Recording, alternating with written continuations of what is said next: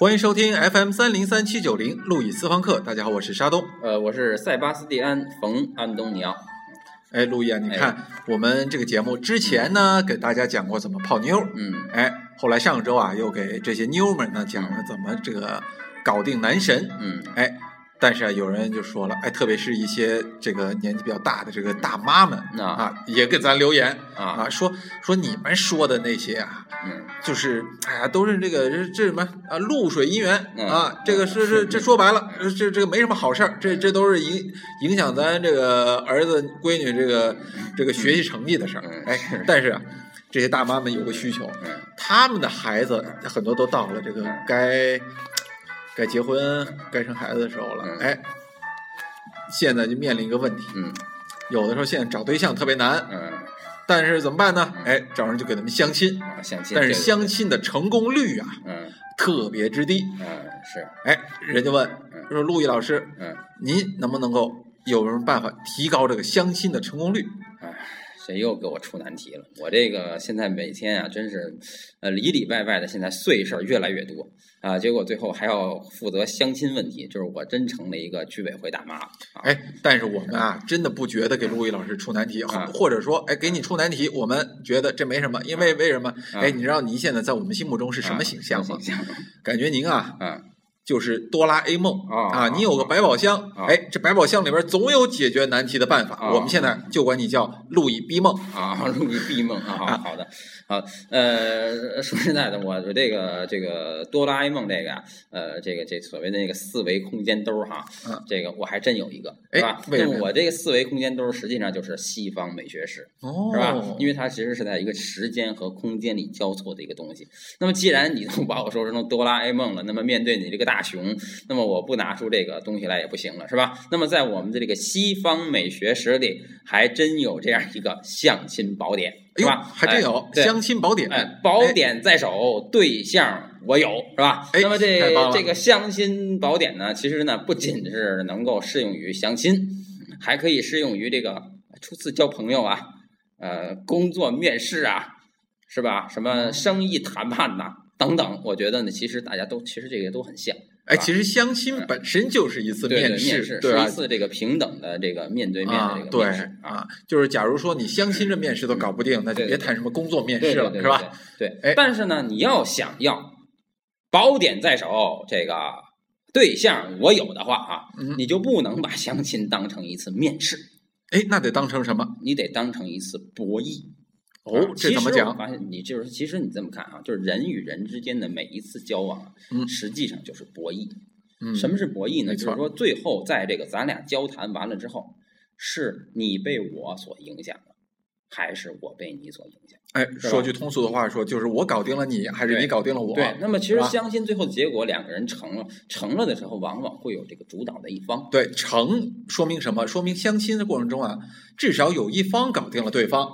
要是说双方谁都没搞定谁，相亲肯定失败。对对。哎，谁要对的？要是双方都互相搞定了，对，那是最理想的结果。对对对。所以呢，这次博弈中呢，我就是说，其实想通过这个相亲宝典告诉大家，你们要赢。赢，而在一次博弈里，什么样的人才能赢呢？什么样的人呢？咱占优势呢？就是能够从对方的角度去想问题的人啊。也就是说，比如说我，我咱俩下棋，嗯，我走一招棋，那么有的时候我走的这一招啊，是我觉得最好的一招，但是其实呢，你可能早就想到了。破解我的方法了，对吧？没错。那么，其实什么样的棋是最高明的棋呢？就是我走了你最害怕的一招棋。哦，是吧？那就得是从对方的角度想问题。谁能够从对方的角度想问题，去制服对方，那么他才是真正棋高一筹的人。嗯，哎，那您能具体说说吗？怎么样来做这个博弈？咱们这个相亲宝典到底说了些什么？相亲宝典啊，首先把这个相亲呢。分成了三个阶段哦，这还分阶段？对，分阶段。因为其实你在下一次下一场棋的时候，有的时候功夫在棋外，没错。那不是说胜负有的时候不是说在这场博弈中去决胜，他在之前可能就已经决定了。对，俗话说嘛，相亲一分钟，台下十年功。哎，对，就是这意思啊。那么这个这个这三个阶段呀，叫准备阶段、初级阶段、高级阶段。行，那咱先说说准备阶段啊，这个什么叫准备阶段？哎，这这说起来比较抽象啊。准备初级、高级，实际上准备阶段呢，就是在相亲见面之前的阶段。哦，就还没相亲的时候。然后所谓的初级阶段呢，就是在见面之中的这个阶段。哦。然后最后的高级阶段，其实这个恰恰是一个决胜阶段，是吧？就是见完之后。见完之后。因为有的时候真的这个在相亲的时候，你你感觉这个这个局面没定，就像什么一样？就像你觉得那个看电影的时候，武侠小说哈，什么什么什么样效果最好？就是啪，我打了一掌，你没事儿。对。然后我走了以后，半天你噗一吐血死了。是不是这是那个咱们看武侠小说是很惊喜、很刺激的地方，是吧？所以说就是说，比如说你们俩相亲，三言两语过去了，但是我操，最后过了三天以后，那姑娘死了，这姑娘爱上你了，是吧？是。那么这才是一个特别特别那个厉害的招儿。所以说，真正决胜的是这个高级阶段啊，就是这个见面之后。所以我们大概分成三个阶段：见面前、见面中。见面后，行，那就 咱一个个说吧。对对对，见面前啊，见面前呢，其实呢，这个时候是一个铺展大关系的时候啊，这个时候你们之间的优势和劣势实际上就已经要有一个眉目了。但是这个眉目呢，肯定没有定性啊，优势可能转换成劣势，劣势可能转换成优势，因为在相亲这见面之前啊，这个不管是男方和女方啊，首先。他心里面的一个心理活动，嗯，叫做定向与期待。哦，定向与期待，对，怎么讲？因为我们在做任何事情之前呀，对待这件事情都有一个定向判断。嗯，你比如说，明天要相亲了，那么我见的这个人是什么人？那肯定不是，就相亲就不是面试，嗯，对吧？相亲就是要见一个以后能够成为我老公的人。好，那么我首先对他的一个。判断，那就是我要按照一个寻找老公的标准去要求他。这个和我们平时在 party 上随便碰到一个人，嗨，Jim，哎，这样这个时候你可能对这个人的印象好，可能对这个印象不好，但是你没有定向，没错，因为你根本就没有期待着遇见这个人，对，是吧？你对他没有划清范围，没有定向，所以你就要记住，你的相亲对象，不管是男是女，在见到你之前，一定对你已经定向了。对，那么是根据什么定向的呢？是根据他自己的期待，因为我们每个人呐都爱幻想，是吧？都期待着对这个对这个能遇见一个这个白马王子或者是什么，对，或者王健林他儿子啊，对对对，等等，是吧？那么这个呢，在西方美学史上也叫做审美的期待视野啊，就是我总之是有一种期待的。那么我期待着的那个。那个形象的人，一定是在我的这个价值里面，是吧？一个比较好的人。嗯，当然了，也许对于有些心灰意冷的人啊，他的这种期待是反着的，是吧？没错，我他妈可别再碰见上一种人了，嗯，是吧？我特别再碰见哪种哪种哪种人了，是吧？比如说像。我这样的人是吧？我特别碰见像他那样的人了，是吧？这是叫定向与期待。嗯，那么在这个定向与期待之中啊，其实这个人就无形的形成了咱们的第二种准备阶段的下一个心理，另一个心理状态。嗯，这个心理状态叫什么呢？叫审美态度。就是他对于对他对于这个这个他所期待的人，就有了一个审美态度。这个审美态度，比如说你平时啊吃饭，还有这个。看艺术品，嗯，听音乐，没错，你都有一个品味，有一号。哎，对，比如说我就爱听吃辣的，对，是吧？我他妈喜欢听这个摇滚的，我就喜欢听爵士的。那么这个时候，其实你就你就有一个判断，哎，爵士的就好，轻柔的就好，是吧？哎，就这样。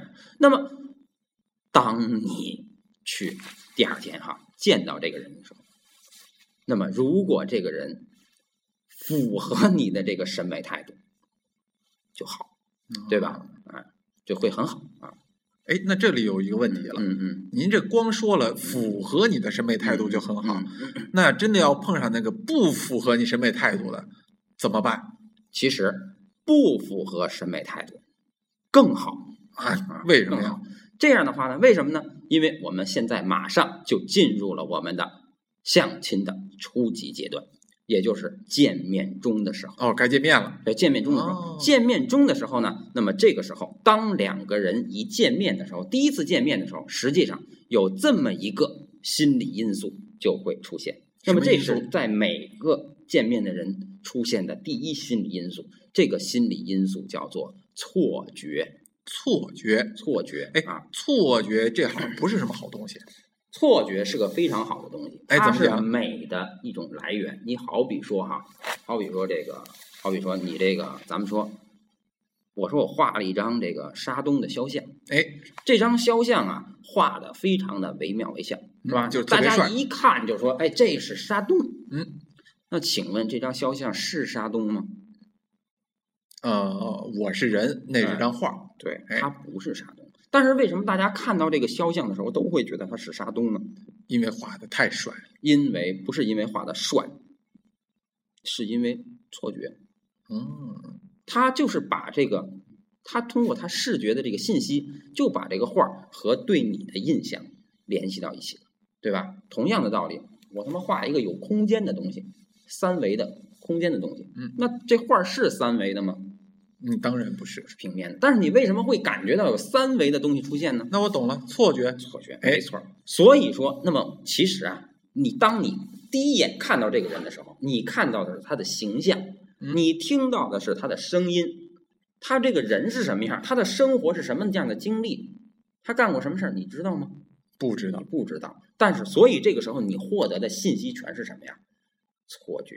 哦，对吧？就根据相信时候所得到的信息 去还原的这么一个对形象，对错觉。那么这个错觉，你想想，你欣赏绘画的时候啊，这些绘画的这个美感都来自哪儿啊？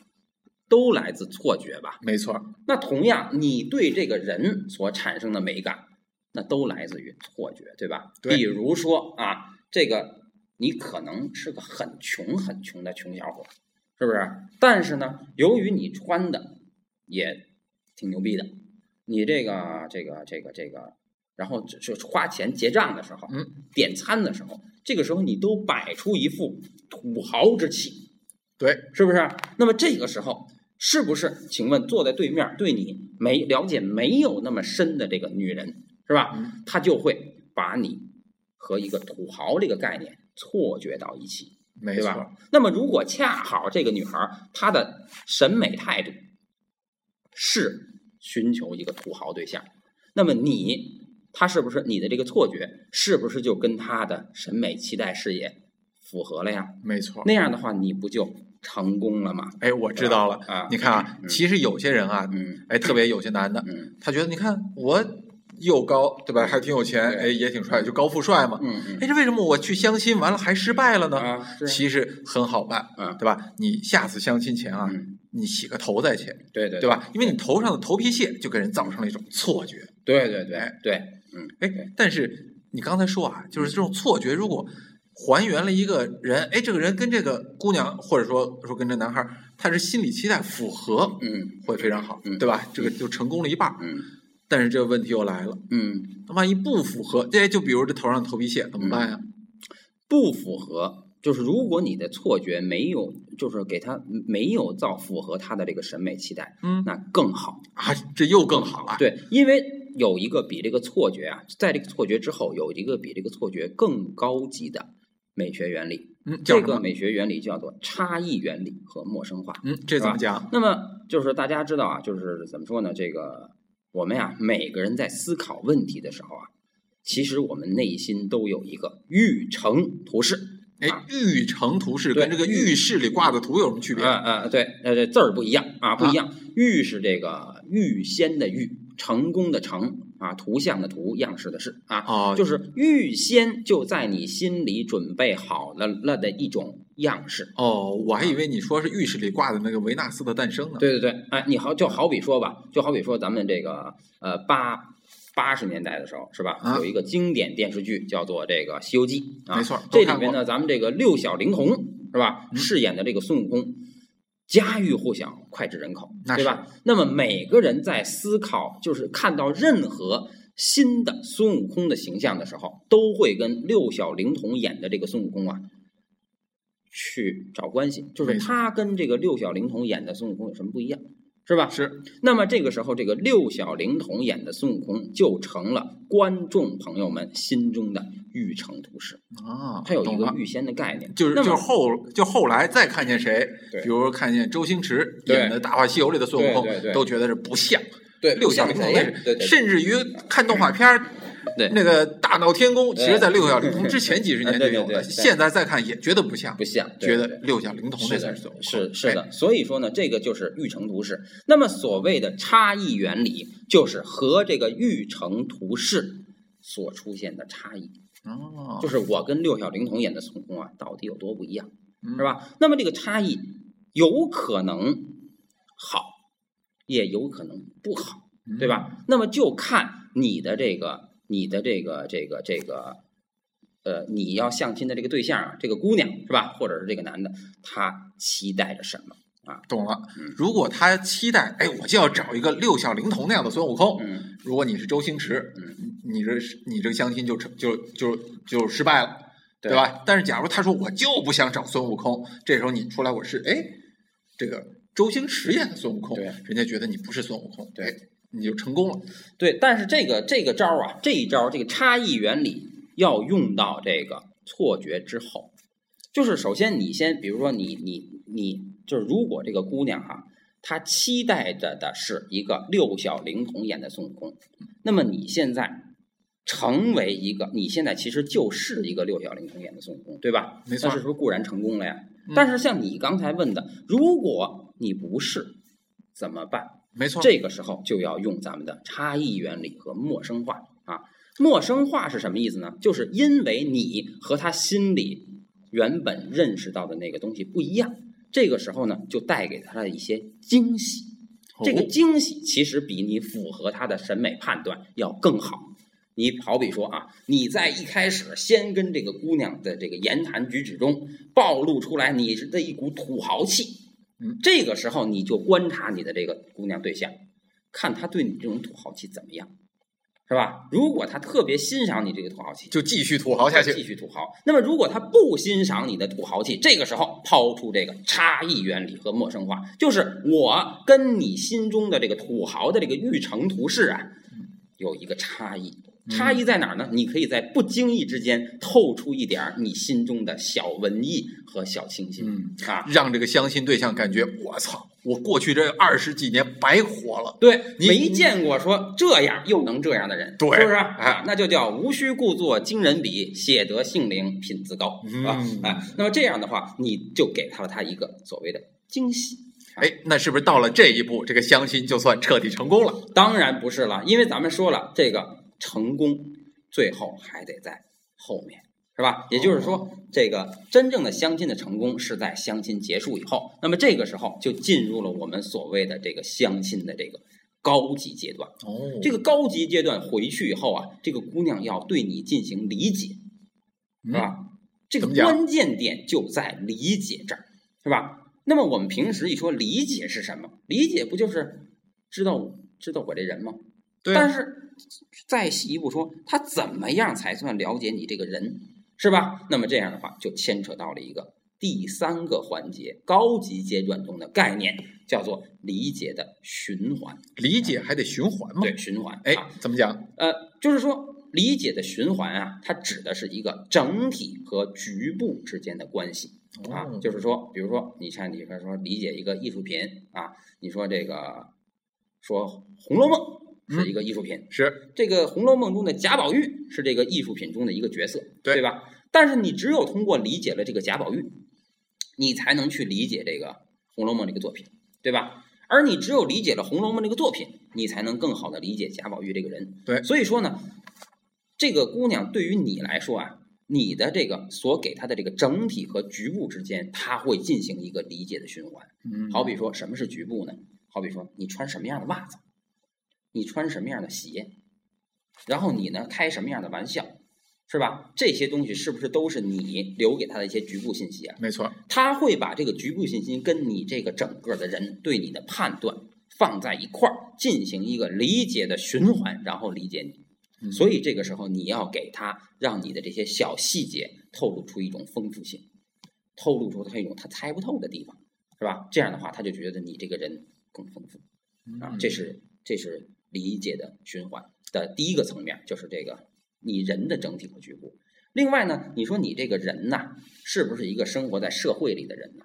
当然，社会就是你的整体，你就是社会的局部吧，是吧？那么好，那同样，这个姑娘还会把你再放在你们共同的这个社会中去，看看你这样一个人在社会里，是吧？他处于一个什么样的状态？嗯，那么这又是理解的循环。好，他把这些各种的综合条件都放在一起之后，对你就会产生了一种理解。他理解了你，是吧？觉得你丰富有意思，那么这样的话，你不就成功了吗？哎，对，看来还是这个理解万岁，对对吧？哎，其实理解的循环啊，咱不一定用在相亲上，对吧？包括咱们这路易私房课也是这样啊，可能有的时候咱们这。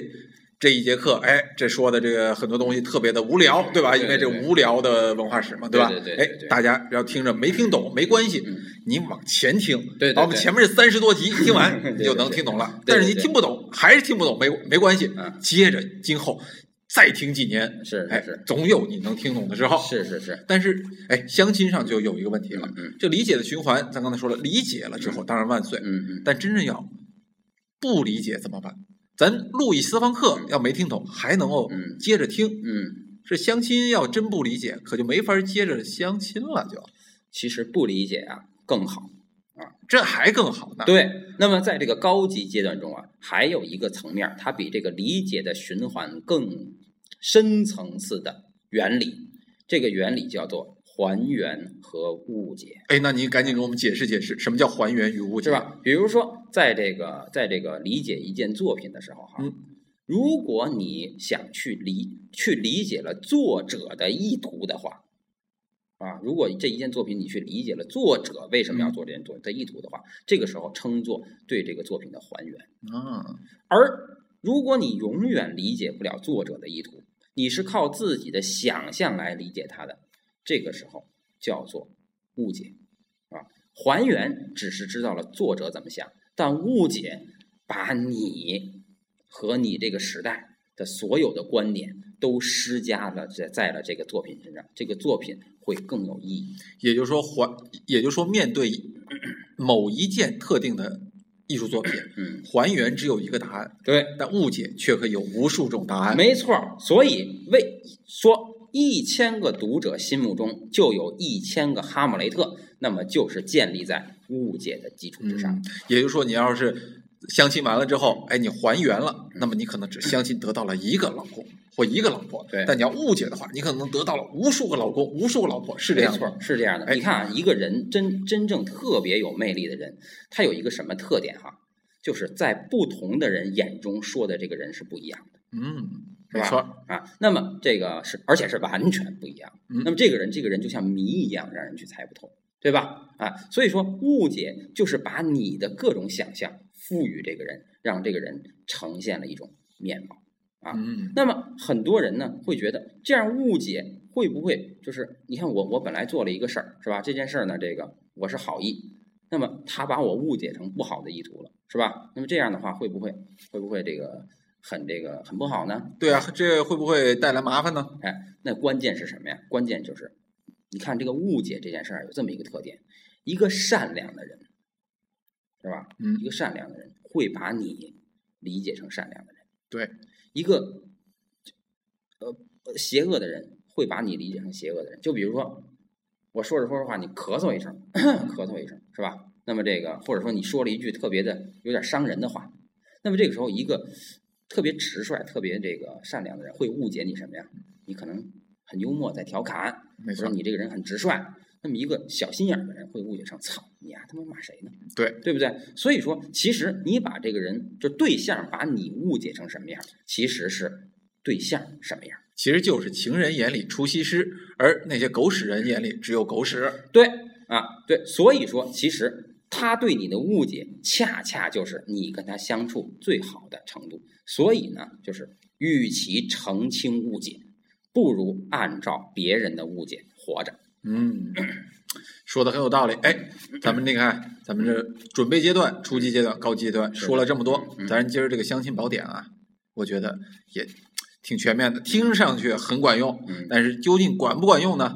哎，欢迎各位听众，哎，包括那些要给儿女们安排相亲的大爷大妈们，回头相亲完了。给我们发个信息，告诉我们你的相亲结果。对对对对对，好，嗯，好，那各位朋友，我们下期再见。好，下期再见。好。